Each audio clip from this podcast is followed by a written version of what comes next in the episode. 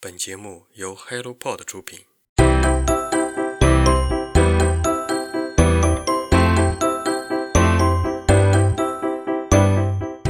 Hello，大家好，欢迎收听晨间书事，我是马萨。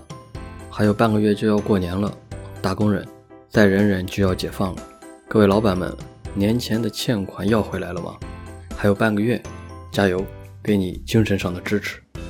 有钱了记得多买几本书啊！俗话说得好，春节去读书，人生不会输。学弟学妹们，寒假生活过得如何？社会的毒打等着你们，所以好好珍惜为数不多的寒假生活吧。二零二二年，让我们二的开心，二的愉快，做一个属于我们自己的小二货吧。废话不多说，下面开始本期的新书速递吧。突破创新警进，作者李新宇，人民邮电出版社。世界上唯一不变的就是变化。这句话是《人间观察》二零二一年十二月发布的最后一期节目里，嘉宾关雅迪迪哥教给我的，我一直记在心里。相信经过二零二一年这一年，所有人对变化和不确定性都有了深刻的理解和感受。不确定性和变化将成为我们人生的主题。国内外形势翻来覆去，组织发展也是不断遭到瓶颈，个人的成长更是复杂多变。而变化这两个字，如果往越来越好的方向发展的话，我们可以叫做创新。但是创新从来不是一个瞬间的事儿，而是会持续不断的出现在个人和组织的整个发展阶段。只是随着世界格局的发展越来越复杂，我们面临的困难也越来越多。那么，我们该如何让自己变得越来越优秀，去拥抱变化、突破创新呢？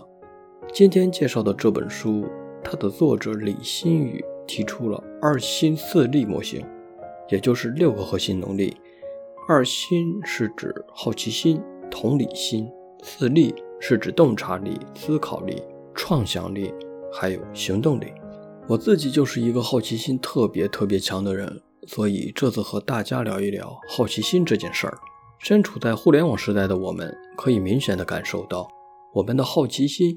其实并没有随着信息的丰富度而被激发，反而是不断退化。这是为什么呢？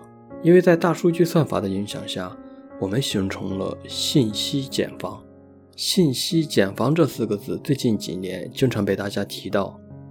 只要形成信息茧房，我们就会更加坚信我们已有的认知和信念。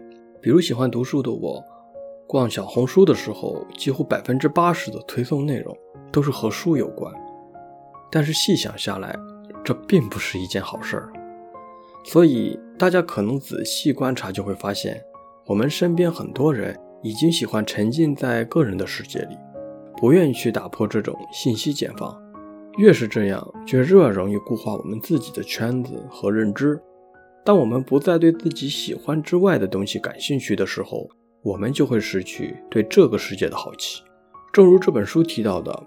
我们应该在接受信息之前提醒自己，不要只关注自己喜欢的东西。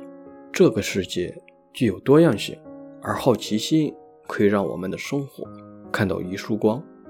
对了，这本书是人民邮电出版社出版的。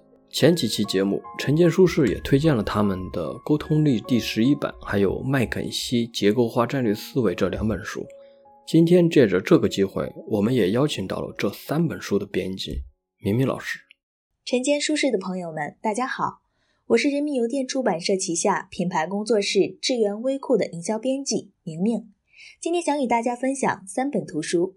第一本是《突破创新窘境》，这是一本实用工具书，致力于将设计思维由理念层面推进到实践层面。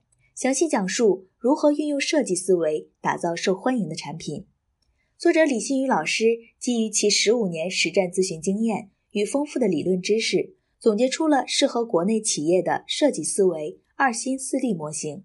该模型旨在帮助人们突破创新过程中面临的产品与需求脱节、服务与体验有偏差、技术忽视了重要的利益相关方以及愿景与实践不匹配的四大窘境。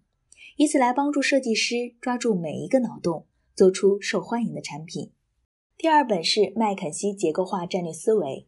本书作者周国岩老师根据自身在麦肯锡工作的经验，首次体系化的从思考、交流到实施全流程的介绍了结构化战略思维，拆解了其方法论，着重讲述了结构化思维四大原则、新麦肯锡五步法和培养结构化思维需要养成的十个习惯，同时把十二个知识要点用图解的方式做了直观呈现，以帮助读者学习并掌握。自上而下的结构化战略思维方式和方法，从而在复杂多变、模糊而不确定的时代，冲破专业与经验的禁锢，以数字和逻辑为工具，自信地面对和分解任何问题与挑战，并能快速地提出高效而富有创造性的解决方案，逐渐成长为解决问题的高手。第三本是《沟通力》第十一版，《沟通力》第十一版这本书讲述了沟通的原则、基本要素。类型、认知等常识，同时总结了大量沟通与交际方面实用且可操作的方法，比如如何成为一个积极的感知者，正确区分事实和推断，保持开放的心态，对多元文化保持敏感，克服偏见并相互尊重，善于运用交际中的语言及非语言沟通等。这本书有助于人们更好地进行社交媒体和新媒体环境下的人际交往、团队交流及职场备战。此外，本书还就演讲主题选择、演讲内容与提纲准备、演讲表达管理等进行了具体的分析，帮助大家自信地发表演讲。啊，朋友再见！作者宋阿曼，上海文艺出版社。宋阿曼的最新小说集《啊，朋友再见》一共包括了五部中短篇小说，分别是《李垂青二零零一》《西皮流水》《白噪音》。彼岸之间还有啊，朋友再见。这五个故事跨越了年龄、性别、职业，既有着童年挥之不去的心事和烙印，也有着理想时代的诗篇。我一直认为，作者可能是打通了散文和小说的界限。这并不是所谓的美文，而是曲径通幽处的通透，还有从容。这本书我翻完之后，在其中的五部作品里，最能打动我的。便是最后一篇小说啊，朋友再见。这篇小说的名字也是这本书的名字。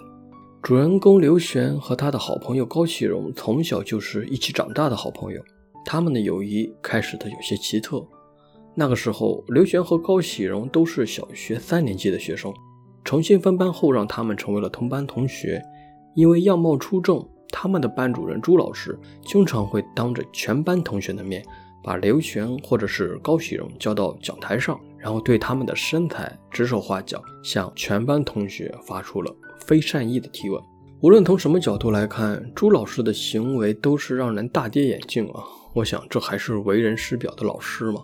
但是这也直接促成了两个女孩长达多年的友谊，甚至在分别多年后，刘璇依然对旁人介绍高喜荣的时候说。他是我唯一的朋友。其实刘璇和高喜荣两人真正的同学时光只有三年，但是因为那段奇特的经历，他们比普通同学又多了一份同病相怜。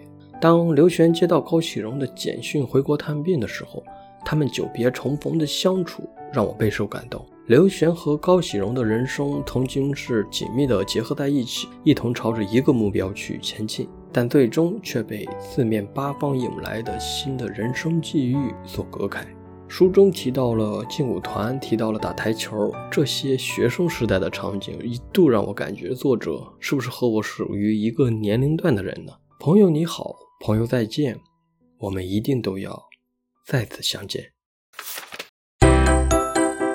今天的晨间书事就到这里。如果您也有喜欢的新书，欢迎在评论区和我们留言，我们会认真回复每一位听友的内容。除了新书速递，二零二二年我们还会为大家提供更加有深度的精读节目。每一期节目虽然只会介绍一本书，但每一本都是打动我们一生的优秀作品。今天的晨间书事就到这里，我们下次再见，拜拜。